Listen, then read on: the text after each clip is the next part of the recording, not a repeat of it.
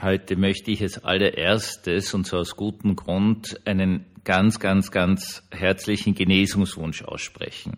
Und zwar an eine ganz, ganz liebe Hörerin, die auch immer wieder schreibt und wir korrespondieren da miteinander.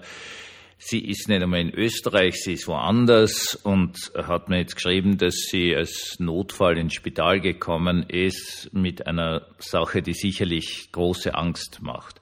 Und meine Liebe, Namen kann ich nicht sagen. Äh, ich bin hinter dir, ich bete für dich und ich möchte auch alle, die das jetzt hören, einfach darum bitten, für einen unbekannten Menschen, der mit einem Notfall im Spital gelandet ist, einfach zu sagen, lieber Gott, bitte hilf unserer Schwester, lass sie wieder gesunden, lass sie Möglichkeiten finden, mit dieser Situation umzugehen, sei mit ihr, bei ihr mit all deiner Stärke.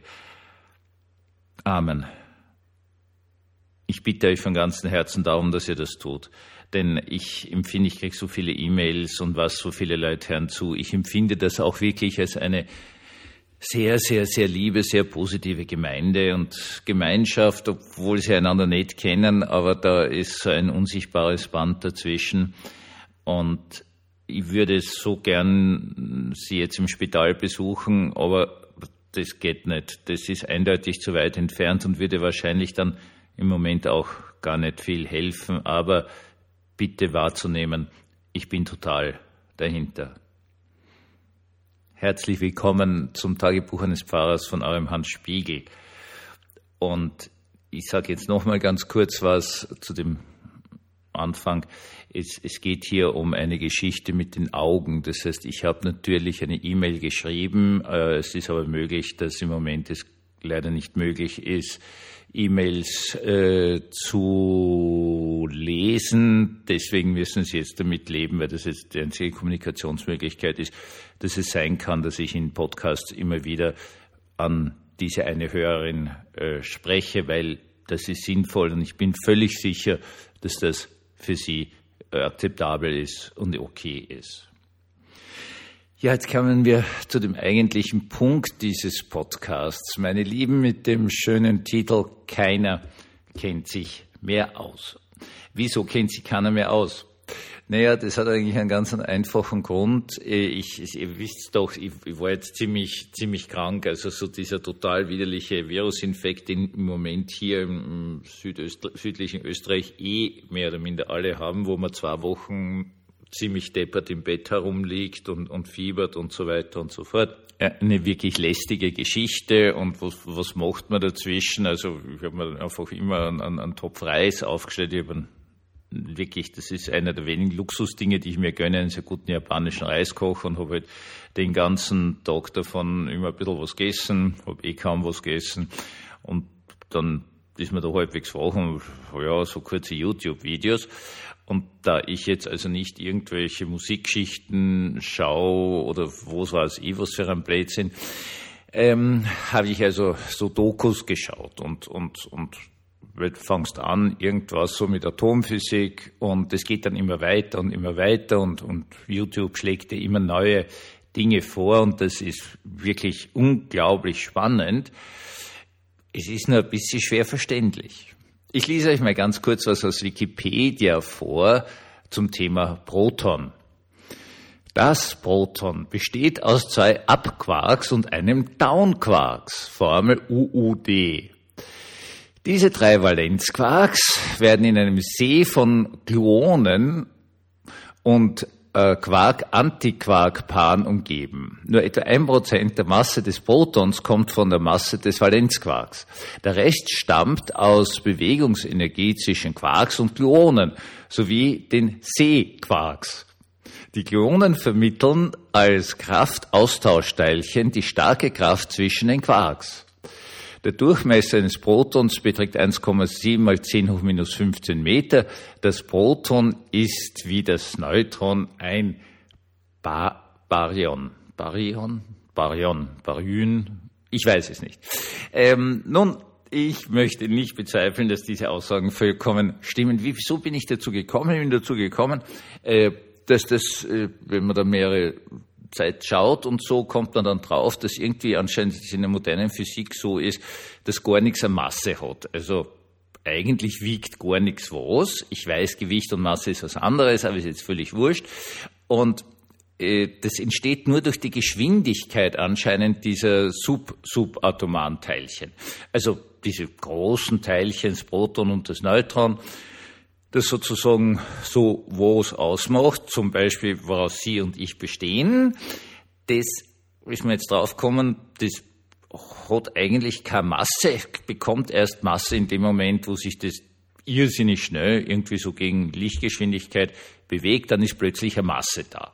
Und überhaupt schaut das Ganze so aus, dass überhaupt eigentlich nichts da ist, es sei denn, es ist sehr, sehr geschwind. Also man könnte jetzt sagen, wenn Sie zum Beispiel abnehmen wollen, dann müssen Sie auf einer Waage nur ganz, ganz, ganz, ganz, ganz ruhig stehen, dann sind Sie schon leichter funktioniert leider auf dieser Ebene nicht, obwohl ich wahrscheinlich noch darauf zurückkommen werde, sondern funktioniert nur auf der Ebene des Subatomaren wenn dort keine Geschwindigkeit ist, dann äh, ist auch keine Masse da.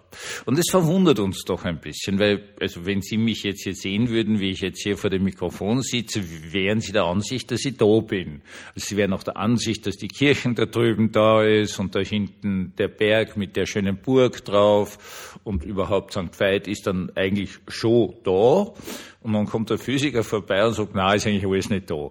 Also in Wirklichkeit ist eigentlich gar nichts. Es ist eigentlich nur, ja, es ist ganz, ganz wenig da und dazwischen ist ganz, ganz viel nichts. Also unglaublich viel nichts, nur hohe Geschwindigkeit und Wechselwirkung. Also irgendwie ja. Und das schaut dann für uns so aus, wie wenn was da wäre. Auch Menschen, die immer wieder sagen, sie schicken ihre Wünsche ans Universum, denen müsste man sagen, na ja, also dann eigentlich ins Nichts, weil das Universum im Großen und Ganzen leer ist. Soweit habe ich das bis jetzt verstanden. Also zumindest jetzt so, wie wir schauen. Da ist halt dort der Stern und dort der Stern und so. Das, die haben dann anscheinend die allermeisten noch irgendwelche Planeten, aber die sind so winzig, die sieht man nicht. Kann man nur irgendwie indirekt beobachten und weiß deswegen, okay, dort gurkt irgendein Planet um diesen, diese Sonne herum und es sind riesige Distanzen dazwischen, zwischen den einzelnen Sternen und dann sind noch viel, viel, viel, viel, viel, viel größere Distanzen zwischen den Galaxien und dann gibt's noch zwischen diesen Galaxien diese sogenannten Voids, also einfach leer, da ist einfach nichts. Es sei denn, es ist Gravitation. Das, darüber ist man sich noch nicht ganz einig und heute habe ich noch ein kleines Video gesehen über den Zusammenhang zwischen Raum und Zeit, wo dann am Schluss nicht einmal mehr klar war, ob es überhaupt Zeit gibt. Also ich sage jetzt schon, dass es eine Zeit gibt, das merke ich daran, dass ich langsam Hunger kriege. Also für mich vergeht eine Zeit, aber bei den Physikern weiß man das nicht so genau, ob sie da noch was tut. Auf gut Deutsch, seit Albert Einstein und äh, Planck dahergekommen sind und die Physik völlig revolutioniert haben, weiß eigentlich keiner mehr was. Es läuft nur darauf hinaus, dass eigentlich nichts da ist, es sei denn, ist sehr schnell. Also dann ist es anscheinend da und wenn, das, wenn man das irgendwie abbremst, dann ist nichts da. Also selbst das Licht, das Photon, das ist da, solange es mit Lichtgeschwindigkeit herumsaust, was jetzt einem Lichtteilchen nicht schwerfällt, aber wenn man es in ein Magnetfeld oder mit so irgendwas einfängt, dann ist es nicht mehr da, dann hört es einfach auf. Also pluppt. Sehen Sie, das ist jetzt ein bisschen ein Problem. Wir stehen am Anfang dieses Jahres und man muss ganz ehrlich sagen, es weiß keiner mehr irgendwas. Früher haben die Leute gewusst, okay, passt, Gott hat die Welt geschaffen. Äh, hat aber auch zum Beispiel die Siamkatze geschaffen. Also die Tatsache, dass es viele verschiedene Katzenarten gibt und dann gibt's halt spannenderweise auch noch äh, diese entzückenden Siamkatzen da. Also eigentlich sind die Teilalbinos, die sind eigentlich weiß, haben aber eine schwarze Maske, also das Gesicht ist schwarz oder dunkelbraun und die Ohren und die Pfoten und der Schwanz. Ähm, dann, dann hat Gott also diese Siamkatze geschaffen auch für Hundeliebhaber auch ihr Hund. Also die Leute waren völlig davon überzeugt, dass jedes einzelne Geburtsvorgang in dieser Welt ist ganz einfach so. Paulus schreibt noch, das ist ganz klar, das Korn muss zuerst ersterben, damit es überhaupt wachsen kann. Versteht heutzutage keiner. Ähm, man ist damals davon ausgegangen, dass äh, die Saatkörneln alle tot sind und die müssen begraben werden, sprich also ausgestreut werden und unter die Erde kommen und die sind tot und Gott bewirkt bei jedem einzelnen Saatkorn ein Wunder, dass das zum Wachsen anfängt. Also Gott war überall. Okay, und das, der hat dauernd in die Welt eingegriffen und da war das dann da und das hat dann passt. Und das war auch die Geschichte. Und das war auch dann solche Dinge, dass man sagen konnte, wie eine äh, große Seuche zum Beispiel, das ist die Strafe Gottes. Und dann muss man sich halt zusammenreißen und nicht ganz so deppert sein und dann hört also diese Seuche auf. Also Gott war überall und alles hatte seinen Grund in Gott. Passt. Das war eine Welt, die verständlich war.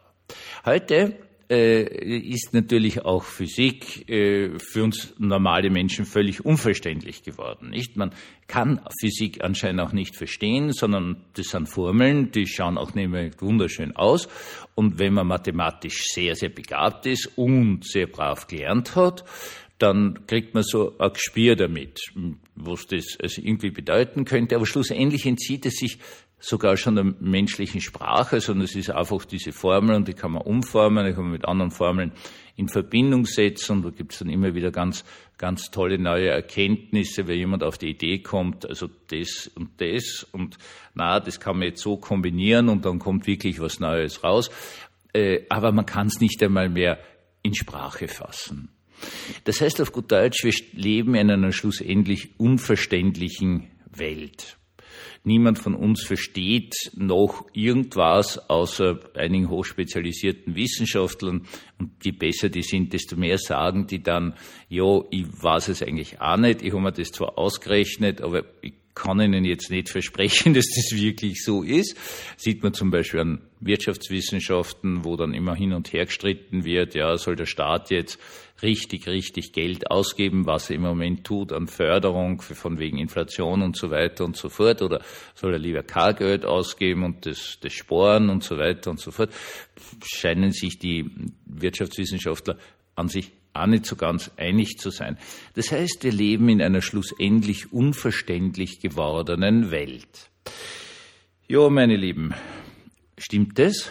Naja, auf einer physikalischen Ebene mit Sicherheit. Ich habe keine Ahnung, wie viele Menschen auf der Welt äh, solche Erklärungen wie das, was ich da am Anfang vorgelesen habe, da von Hadronen und Ups and Downs und irgendwelchen und so weiter und so fort, auch nur ansatzweise verstehen können. Das weiß ich nicht. Ich vermute fast, es sind nicht wirklich viele. Nur, äh, in, in der Tatsache, äh, es gibt eine ganz andere Ebene natürlich, wo wir unser Leben sehr wohl verstehen können. Wir können sagen, dass diese Welt eindeutig da ist, also auch die Wand schaut so nach rechts, da ist eine weiß gefärbelte Wand. Theoretisch besteht die aus nichts so rein physikalisch gesehen, wenn ihr jetzt versucht, mit dem Schädel dagegen zu rennen, wäre das eine blöde Idee. Dann würde ich merken, dass sie im Makrokosmos eindeutig vorhanden ist, egal was die physikalischen Formeln sagen. Das heißt, es gibt eine ganz einfache Klarheit in der normalen alltäglichen Welt. Und diese ganz einfache Klarheit ist, dass wir alle einen Lebensauftrag haben. Und das möchte ich mal festhalten. Am Anfang dieses Jahres. Und ich möchte da nicht irgendein Blödsinn herumreden, sondern christlich gesehen, also eigentlich sogar nicht nur christlich, sondern religiös gesehen, weil da sind sich eigentlich alle Religionen darüber einig, äh, haben Menschen einen Lebensauftrag. Und der muss erfüllt werden. Also das geht nicht, dass man hingeht und sagt, na, will ich nicht, ich mache was anderes, geht nicht. Aus, du musst deinen Lebensauftrag erfüllen. Dieser Lebensauftrag kann etwas ganz Leichtes sein und kann etwas ganz Schweres sein. Um, völlig unterschiedlich. Also pro Person von Gott gegeben, muss man eben mit diesem Lebensauftrag tun. Passt. Ähm, das ist die eine ganz, ganz wichtige Geschichte. Und die zweite ganz wichtige Geschichte ist die Prüfung. Und das ist etwas, wovon kein Mensch mehr reden wird. Also in diesem Jahr 23. Ich, natürlich wünsche ich Ihnen alles Gute. Die Realität ist die, Sie werden dieses ganze Jahr damit verbringen, sich mit Ihrem Lebensauftrag auseinanderzusetzen und Sie werden höchstwahrscheinlich eine Prüfung erleben, eine Herausforderung. ist auch wirklich völlig klar. Mit dieser Herausforderung werden Sie selbst irgendwie umgehen müssen. Und ich bete darum, dass jeder von uns und jede von uns dann irgendwelche guten Menschen auf der Seite hat, die helfen in dieser Herausforderung. Das ist natürlich eine ganz, ganz wichtige Geschichte, dass wir auch Hilfe erfahren, aber an allererster Stelle eines Wissen, dass Gott uns helfen wird, mit den Herausforderungen und Überforderungen, mit den Prüfungen unseres Lebens umzugehen. Damit habe ich jetzt sozusagen die wirkliche Neujahrspredigt gehalten. Wir wissen nichts mehr, absolut nichts mehr. Wir verstehen nichts mehr. Also um nur die Grundlagen von irgendwas zu verstehen, muss man schon ein Leben lang äh, studieren.